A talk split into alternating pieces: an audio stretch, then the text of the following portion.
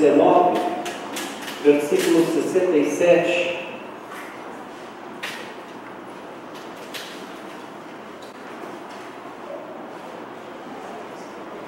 Hoje a mensagem é uma reflexão para todos nós. É, quem veio aqui na quarta, a mensagem foi bem curiosa, ela foi muito boa, no sentido do que era o reino de Deus. E às vezes a gente está tão envolvido é, na igreja, nos movimentos evangélicos e gospel, mas e a gente perde um pouco o sentido do que a palavra oferece para cada um de nós. E hoje eu gostaria que a, a mensagem tenha uma pergunta: pode gerar, pode a dor gerar em nós vida abundante? Pode essa dor, esse sofrimento, essa, essa causa que você está vivendo todos os dias, gerar em você vida abundante? Nós vamos ver que sim, pela palavra, sim. E a dor, essa dor que a gente experimenta, né, a perda de um ente querido, né, é, um filho desviado, um marido que não aceita a palavra, uma esposa que se rebela, famílias que são divididas às vezes por coisas, por questões banais ou de interesse próprio. Salmo 119, versículo 17, 67 e versículo 71. A palavra diz assim: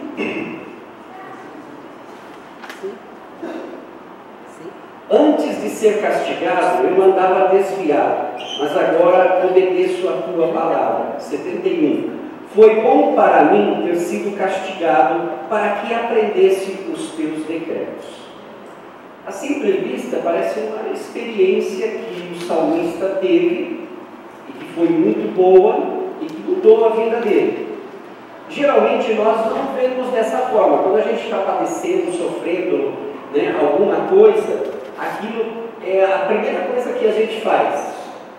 Senhor, por que eu? Que a mim, Jesus? Se eu estou te buscando, eu estou te servindo, eu estou fazendo muitas coisas em teu nome, e por que eu tenho que passar por todas essas experiências? Né? Se os outros que nem estão aí, eles estão bem, olha lá, ele nem te conhece, olha como ele está bem, ele está próspero, parece que a família dele está andando. A gente sabe, na verdade, que no, no fundo as aparências enganam. A gente vê os outros e acha que eles estão maravilhosos, se a gente for conhecer na intimidade, a gente vai ver que as coisas não são como parecem. Anos atrás, um jovem cristão chamado Steve orou ao Senhor dessa forma: Senhor, eu darei a minha vida hoje se eu puder sacudir a juventude desta nação. Senhor, eu darei a minha vida hoje se eu puder sacudir a juventude desta nação.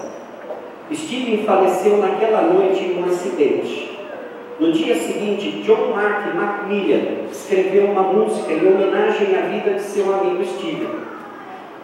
Hall Loves continua impactando a vida de milhares até hoje. Ó quanto ele me ama. O louvor que vocês conhecem. Um jovem ofereceu a vida dele para impactar a juventude da nação dele. Naquela mesma noite, ele sofreu um acidente e morreu.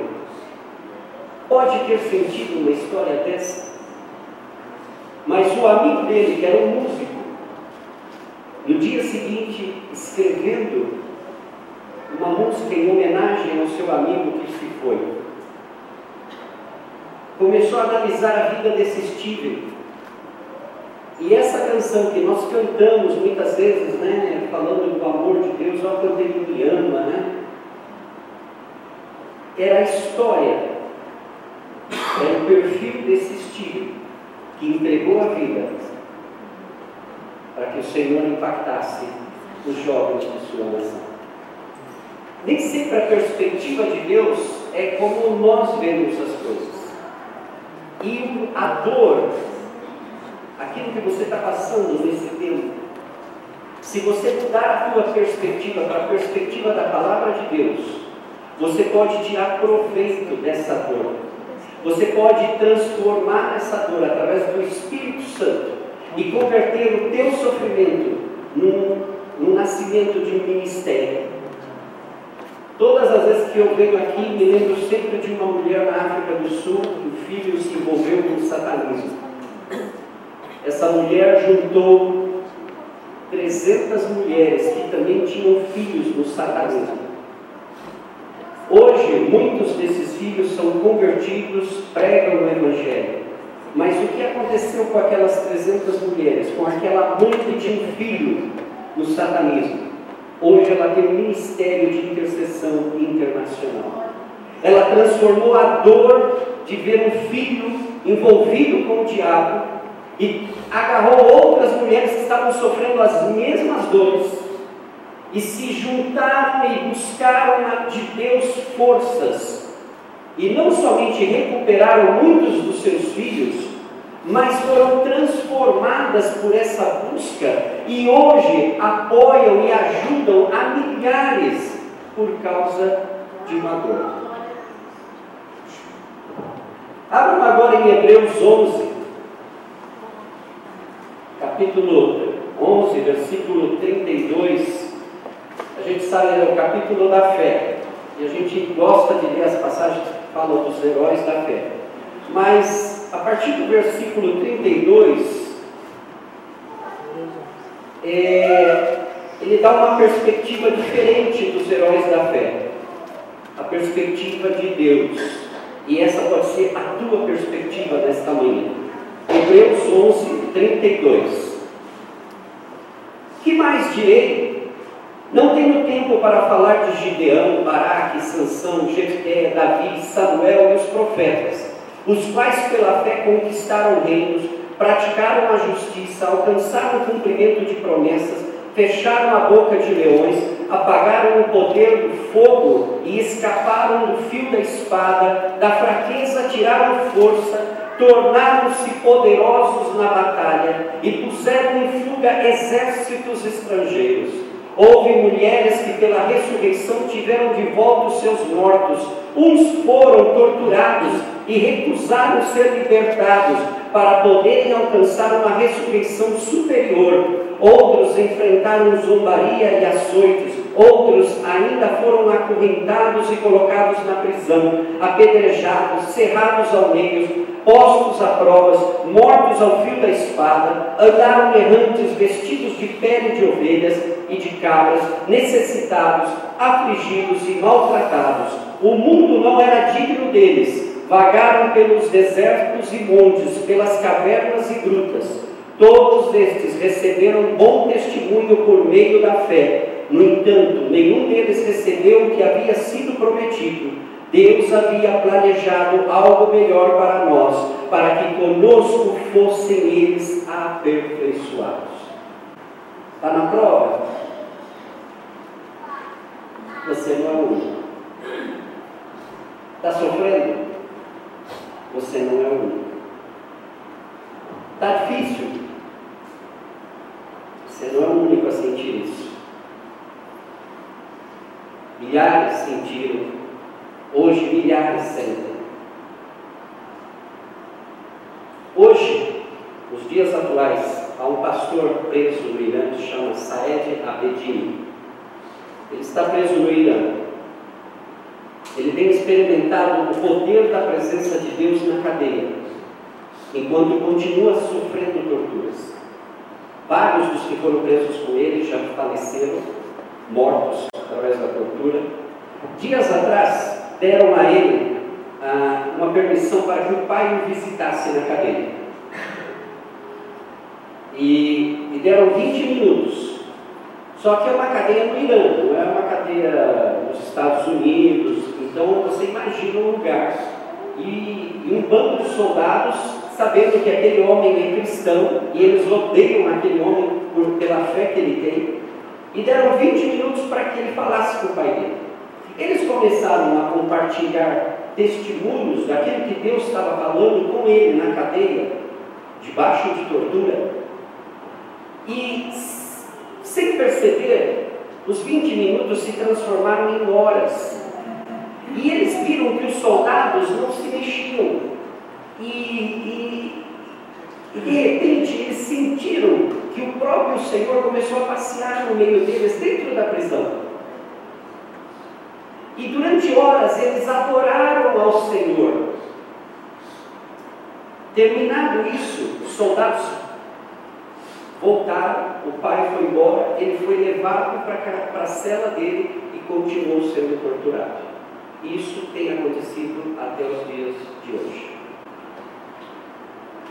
Para quem acompanha na internet, se você busca as cartas deste pastor aos filhos dele, ultimamente ele mandou uma carta a Barack Obama, e você vê a carta de um homem que está sendo torturado numa prisão, injustiçado, e você vê a fé desse homem e a, e a tranquilidade com que ele expressa o amor de Deus a confiança no Deus que está com ele, mesmo naquele momento em que as coisas não parecem agradáveis aos nossos olhos. Nós estamos aqui, nós estamos confortáveis, temos os nossos problemas, mas não parece que bate o desespero naquela hora e parece que você está só, parece muitas vezes, eu sou assim, eu falo, Deus, o Senhor me abandonou. Eu sei que o Senhor me abandona, mas parece que o Senhor me abandonou. Eu sinto que o Senhor me abandonou. Eu tenho certeza pela tua palavra que o Senhor não me abandonou. Mas dá a sensação de que o Senhor não se importa comigo. Eu sei que o Senhor se importa, mas parece que não se importa. E você fica nessa dicotomia de sentimentos que você, você crê, mas lá dentro você está passando por um revés e, e, e, e, o diabo coloca na tua cabeça mil pensamentos. Está vendo? Para quê? Para que você se esforça tanto? Para que você fica buscando esse Deus? Olha o outro lá, está nem aí, olha como está indo bem. Por que, que você não faz a mesma coisa?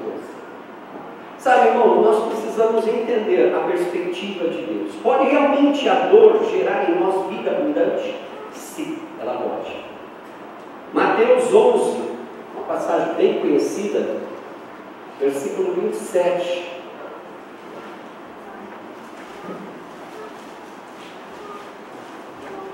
Mateus 11, 27 e 28.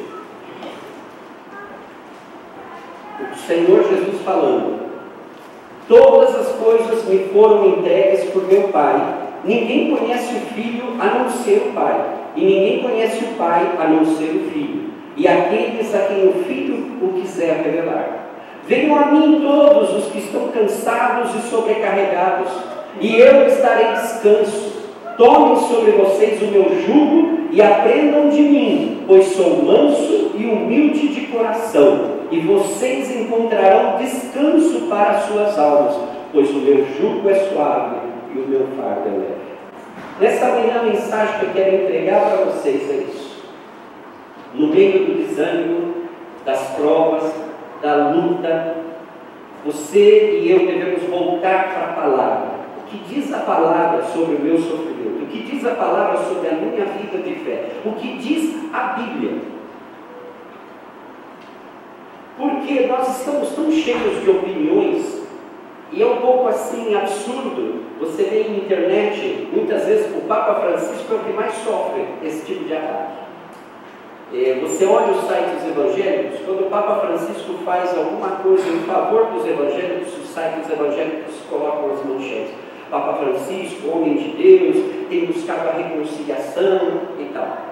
Na semana seguinte, o Papa Francisco adora a imagem de Maria. Aí, o mesmo site evangélico sai a manchete: Papa Francisco é um idólatra.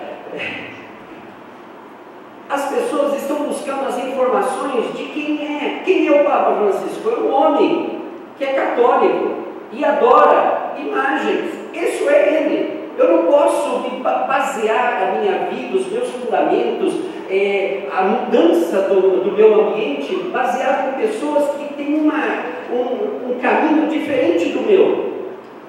E é curioso porque hoje você não vê um site falando a palavra de Deus diz isso. Ah, é que o pastor falou, é que o artista famoso deu um pronunciamento.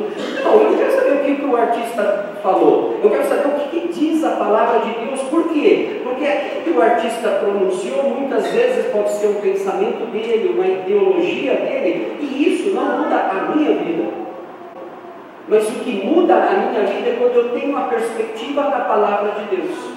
Hoje, os versículos que eu estou lendo para vocês, todos eles falam: vale a pena sofrer por Cristo, vale a pena passar apuros por Cristo. Vale a pena, meu irmão, porque chegado o momento você será mais do que recompensado por Ele. Nós precisamos acreditar nisso, porque sabe quem tem abatido o desânimo, principalmente esse ano que tem toda a, a, a perspectiva de ser um ano de crises, de conflitos, e a gente ouve as notícias e aquilo vai te dando um negócio.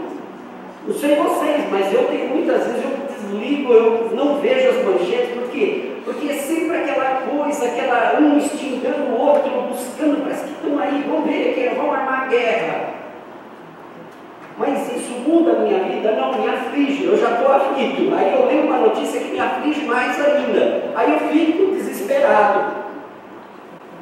Se alguns de vocês têm o perfil do meu pai que assiste da Atena e todos esses programas de sangue, é aquela coisa.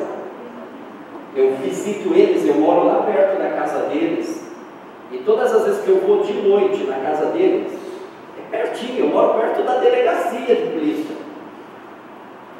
Passou das 10, ele fala assim, não, eu vou te levar, porque é muito perigoso.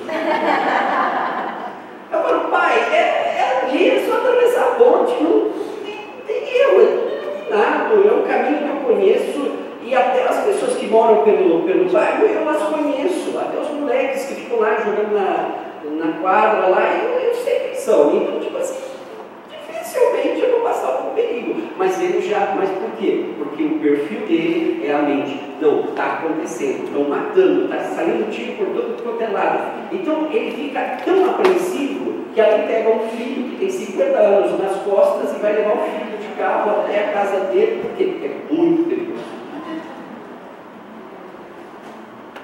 Muitas vezes nós não estamos assim porque a gente tem escutado tantas vozes e nós estamos destoando as coisas que Deus tem falado para nós. Quem escreveu na quarta, aqui o pastor falou sobre o reino de Deus e falou do reino de Deus que é justiça, paz, gozo do Espírito. e tipo assim, né, poxa, eu vim aqui receber aquela palavra, você é poderoso, você vai se levantar, vitória é tua, meu irmão. Mas a palavra era, olha, o reino de Deus é, seja justo. Curiosamente, aqui em Hebreus fala isso, eles aplicaram a justiça, eles fizeram atos de justiça.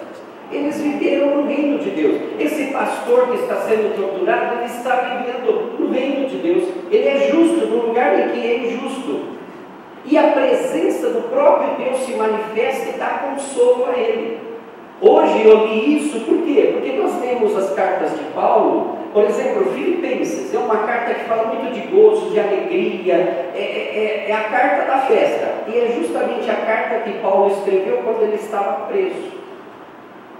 Pode você, na prisão, lá numa masmorra suja, não tem internet, aí o guarda joga lá um papel sujo e um lápis sem ponta, e fala assim: escreve aí uma carta para a tua família.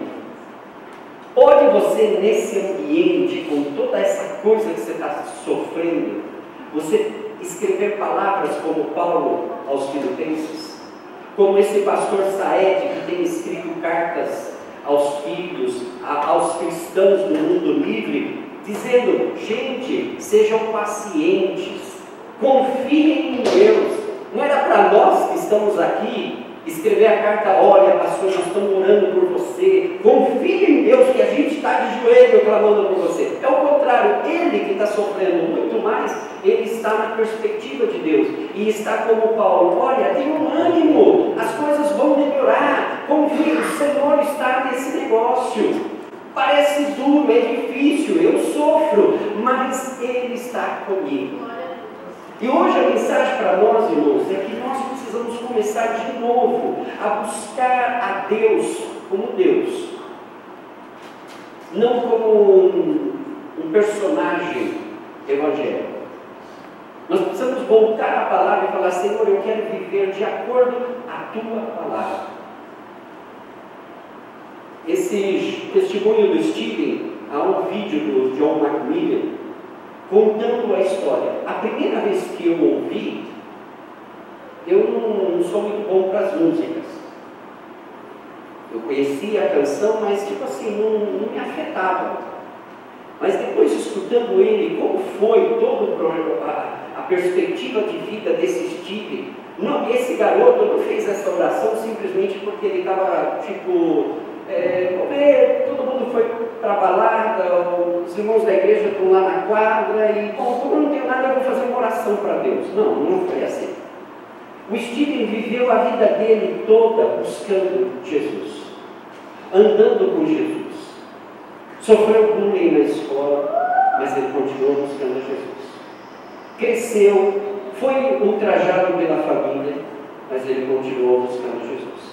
Steve que faz essa oração, Senhor, eu darei a minha vida se com isso eu posso sacudir a juventude desta nação, não era uma oração de alguém que estava orando por orar. E ele não estava orando a um personagem evangélico, ele estava orando a um Deus com quem ele tinha comunhão. Ele andava com esse Deus e por isso ele pôde oferecer a vida dele e confiar nisso. Nós precisamos entender que existem muitas coisas acontecendo ao nosso redor. E nós precisamos voltar aos caminhos da palavra, de confiar em Jesus. Todo o sacrifício que ele realizou na cruz não foi em vão. Tudo que você está sofrendo, talvez você esteja sofrendo, muitas vezes porque você ainda não prestou atenção naquilo que Deus quer que você preste atenção. Aqui várias vezes eu tive esse lance de falar até por causa dos intercessores. Por quê? Porque a maioria dos ministérios de intercessão no mundo nasceram das necessidades. Nunca nasceu por, ai, a gente está tão feliz aqui, como a gente, nossa, tem tanta coisa para fazer, vamos inventar um novo ministério e vamos começar a orar. Ninguém começa a orar sem necessidade. Por mais bonitinho que você seja, ninguém ora se não aperta o sapato. Eu gosto de orar desde que me converti, mas as minhas orações só são eficazes quando o sapato aperta. Aí eu não só oro, como eu grito, sapateio, choro, berro e apelo. Senhor, aqui está dizendo, por que, que não acontece se a tua palavra diz isso? Aí eu fico o advogado. Mas se está tudo tranquilo, é Senhor, abençoa, abençoa, abençoa, abençoa ele, abençoa ela, ele vai indo. Mas apertou o sapato, nós, Deus, onde está o Senhor? Por favor, dê teu auxílio, socorre-me, Pai. Todos os ministérios nasceram da necessidade. E nós estamos indo em um caminho, em um mover de Deus aqui na nossa igreja, que pode agora despertar não somente em um ou outro, mas em todos nós, algo que o pastor, na nossa última reunião, ele enfocou. Qual é a necessidade deste povo? Qual é a necessidade da aldeia da Serra? Será que a tua dor, os teus sofrimentos, não vão gerar no futuro a salvação desses moradores de aldeia da Serra? Será que essa experiência que hoje não é tão agradável? Né? Você chora, você sente mil coisas.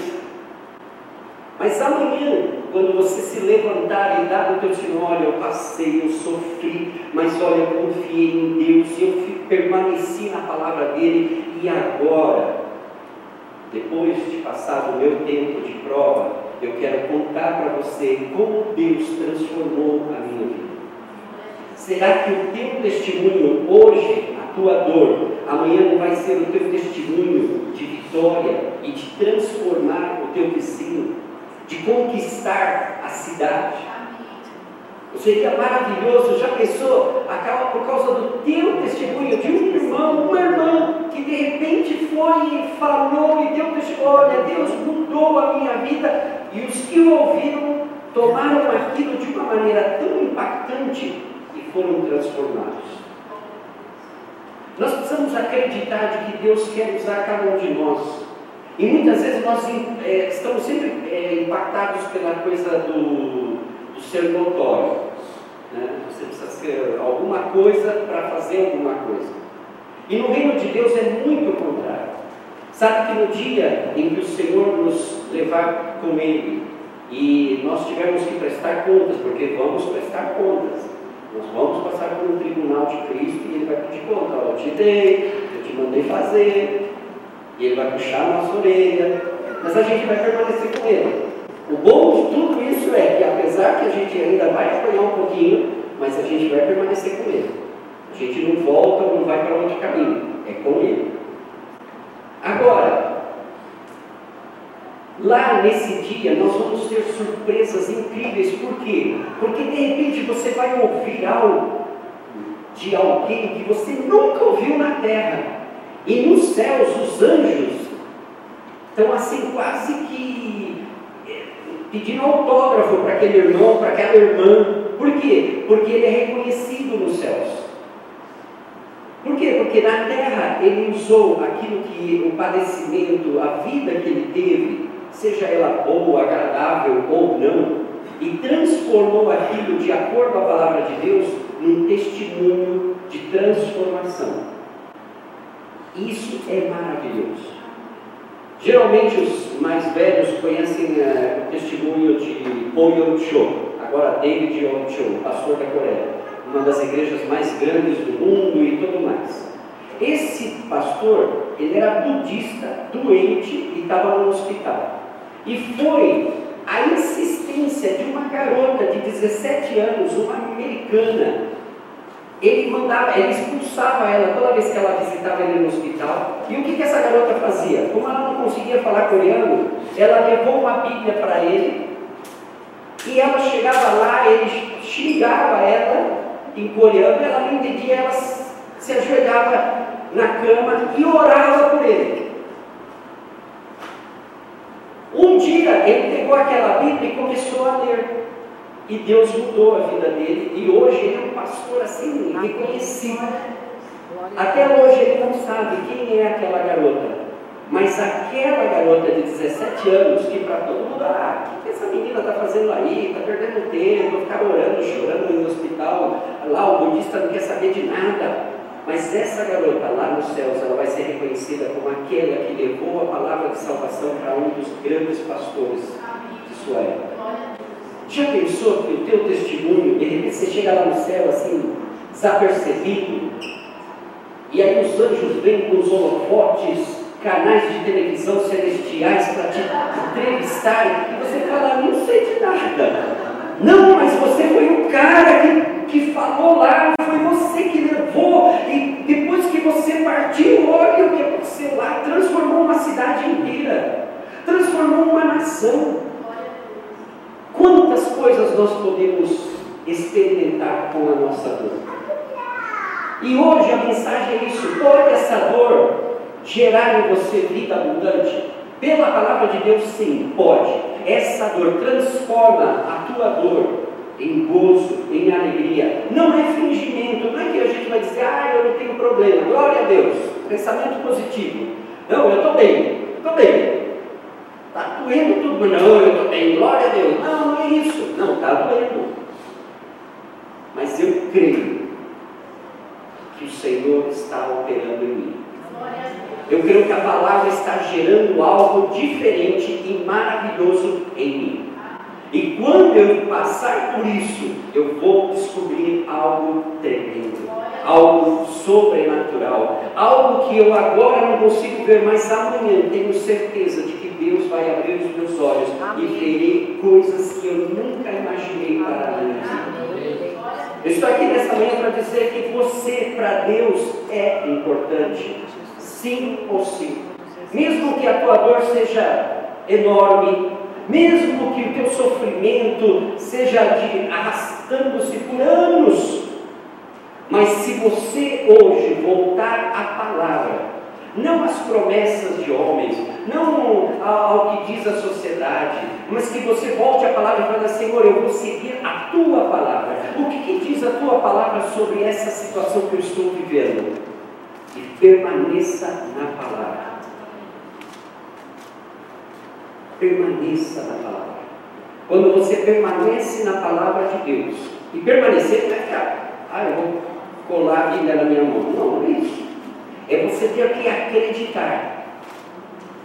Esses dias saiu uma polêmica, o pastor de América Latina, ele colocou no Twitter dele assim, é, não busque muito conhecimento da palavra, mas creia na palavra.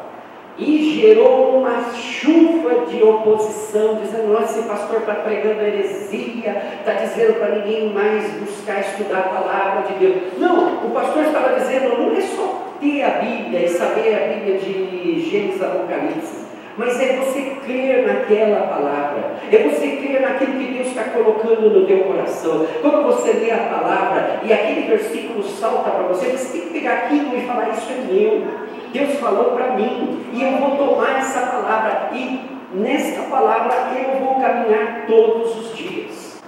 Eu vou caminhar todos os dias. Palavra de salvação, Atos 16, 31 crê no Senhor Jesus, será salvo tu e a tua casa. Há mais de 50 anos atrás, uma italiana vivendo nos Estados Unidos, com oito filhos, católica roxa, recebeu a visita de um grupo de evangélicos cheios do Espírito Santo que pregaram o Evangelho para ela. Os olhos dela foram abertos, ela subiu no quarto dela e começou a gritar: Ei Deus, então tudo isso que eu fiz estava errado. Então eu gastei a minha vida em vão. E Deus respondeu. Essa mulher passou anos e anos acreditando que Deus ia salvar a família dela. E todos os dias ela abria em Atos 16, 31 e colocava o dedo e apontava, Senhor, o Senhor disse que ia salvar o João, o Moisés, a Isabel, e aqui diz que se eu crer, eles serão salvos. Passaram anos, os filhos zombavam dela, o marido zombou dela, até os irmãos da igreja diziam, irmã, é para crer, não é para exagerar. Mas ela permaneceu na palavra. Sabe que é passar anos da tua vida, todos os dias, abrindo a Bíblia na mesma passagem e apontar o dedo para aquela passagem e orar, Deus, eu creio na salvação do Joãozinho, da Maria, da Isabel, fulano. Ela passou.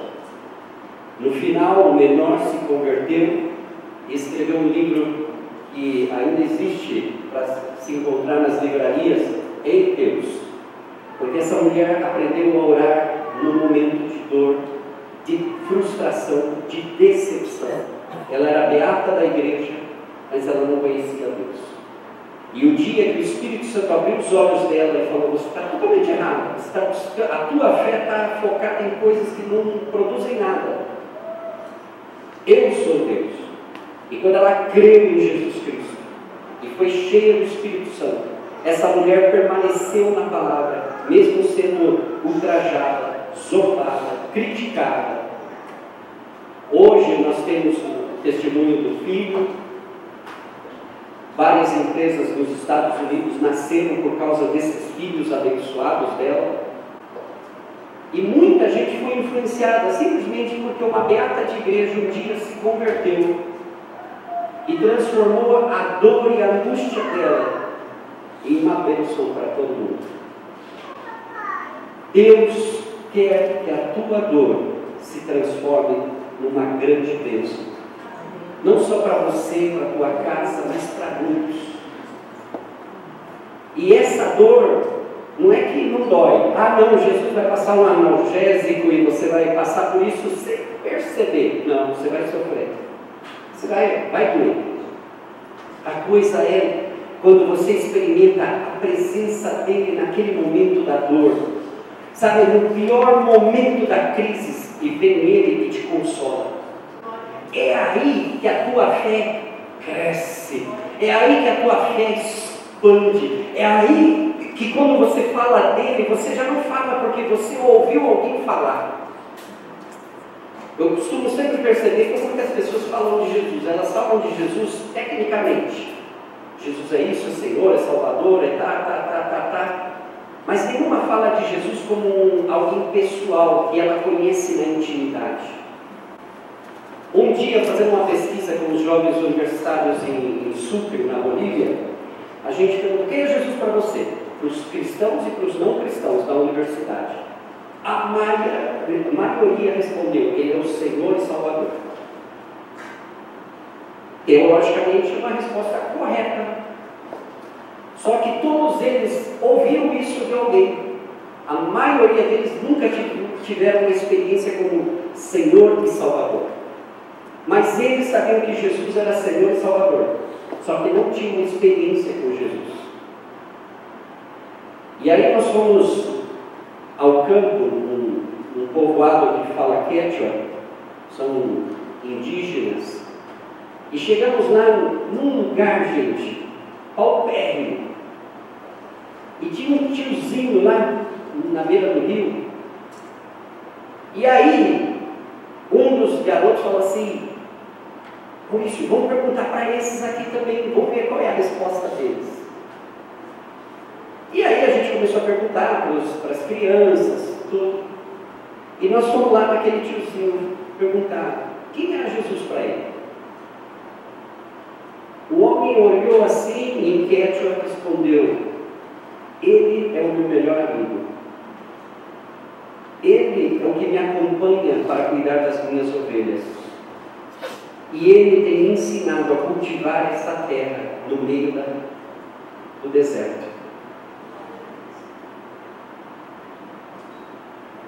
E todo mundo ficou assim, uau! Acho que a gente ainda não conhece o Jesus que esse cara conhece. Porque ele falava de Jesus com uma intimidade, estava ali com ele. Mas não era ficção científica, não era simplesmente um mero passar, era porque era real. Por quê? Porque ele tomou a palavra que ele recebeu e a pôs em prática.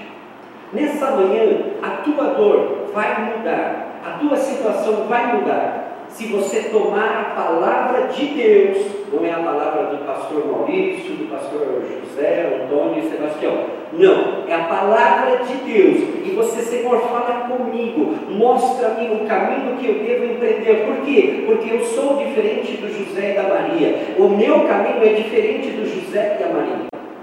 E eu não posso eh, basear todas as minhas experiências nas outras pessoas, por mais legais que foram, mas eles tiveram uma forma, Deus atuou com eles de acordo ao caráter deles, às experiências de cada um, e assim como Deus atuou neles, Deus também pode atuar em nós.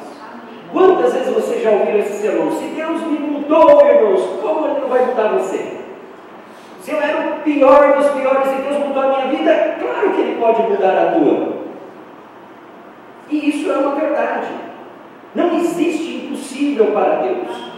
Então, quando você está lá e, e, é bombardeado por pensamentos tipo: olha, não vai dar, eu vou pular da ponte porque já não aguento mais. Nossa, eu já fiz de tudo, já orei, já orava, já me ungi, já, já não sei mais o que fazer. Tantas vezes eu acreditei e quando chegou a hora, ah, deu errado. Ontem mesmo eu escutei um testemunho de uma irmã que ela lutou por anos também pela salvação dos filhos. Um estava tão envolvido em roubo, drogas e série de coisas, um bandido mesmo aqui em São Paulo, e ele ficou doente. Aí levaram ele para o hospital, os pastores foram lá, oraram e tal, toda aquela coisa. E ela falou para um irmão: Eu creio, ele tem promessa, eu creio que Deus vai mudar a vida do meu filho. Sabe o que aconteceu? Ele entrou em coma, passou quatro meses em coma, despertou do coma. Um primo dele, que é pastor, indignado com aquilo que estava vivendo, foi lá e pregou a Jesus Cristo e, e convenceu ele a se entregar a Cristo. Naquela tarde ele faleceu. O irmão falou, puxa, ela falou comigo com tanta convicção que Deus ia mudar a vida do filho dela, que Deus ia transformar. Né? E agora o menino vem do coma e morre. Cadê a palavra? Cadê a promessa? E ele estava preocupado de encontrar com essa mãe. Só que quando ele encontrou com ela no velório, ela falou: Eu não te disse que Deus ia mudar a vida do meu filho. Eu não te disse que ele ia ser salvo. Eu não te disse que Deus estava cuidando dele. Não é tão difícil, diferente a gente viver de acordo à palavra.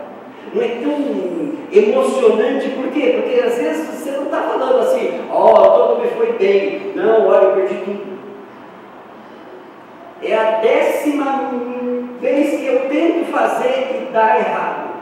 Mas eu continuo crendo de que Ele é suficientemente poderoso para mudar o meu destino. Ele é o nosso tesouro, Ele é o nosso depósito. Jesus é a fonte de energia, de poder, de graça, de amor. Tudo aquilo que nós não temos, Ele tem em abundância e Ele não está disposto a dar, Ele já deu. É teu, meu irmão, é teu. O gozo, a paz, a alegria, o Espírito Santo, Ele é teu. Você não precisa suplicar, Deus, por amor de Deus, manda meu Espírito, não, Ele já deu, é teu, é só tomar posse e falar, Deus, eu quero, eu recebo, eu aceito isso para mim, eu tomo isso para mim, porque eu sei pela tua palavra que é meu, eu tenho direito, é meu. E quando você andar nesse poder, nessa unção do Espírito, mesmo na prova, você vai ser um vencedor. Amém. Sabe, nessa manhã eu quero que você entenda que vitória não é ter tudo perfeito. Se você ver as histórias das pessoas que vencem na vida, sejam elas cristãs ou não cristãs, todas elas pagaram o preço que muitas vezes nós queremos a vitória, mas não queremos pagar o preço. Todas elas perderam algo. Quantos atletas tiveram que sofrer parálise para poder começar tudo de novo. Quanta gente, vocês devem ter ouvido e visto o testemunho de Nick Vujicic, um australiano que não tem braços e não tem pernas, e sai pelo mundo.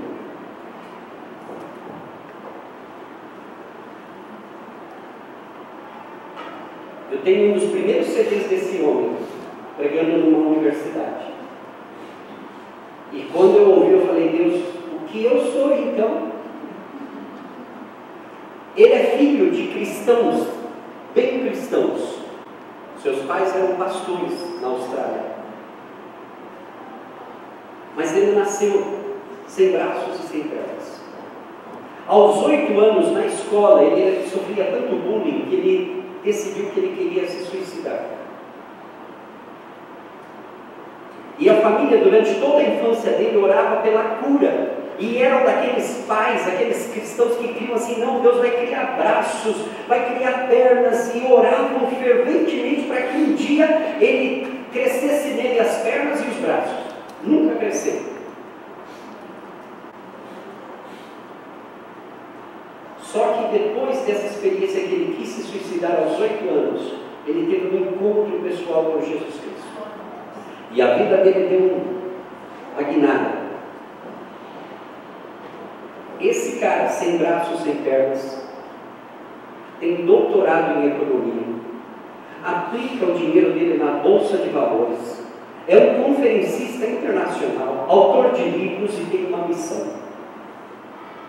E durante muitos anos ele foi levando o testemunho dele nas escolas, e é incrível você ver ele falando e você ver a juventude que tem braços, pernas, que estão sãos. Como eles ficam impactados de ver um cara que não tem tudo aquilo e que faz mais do que todos eles.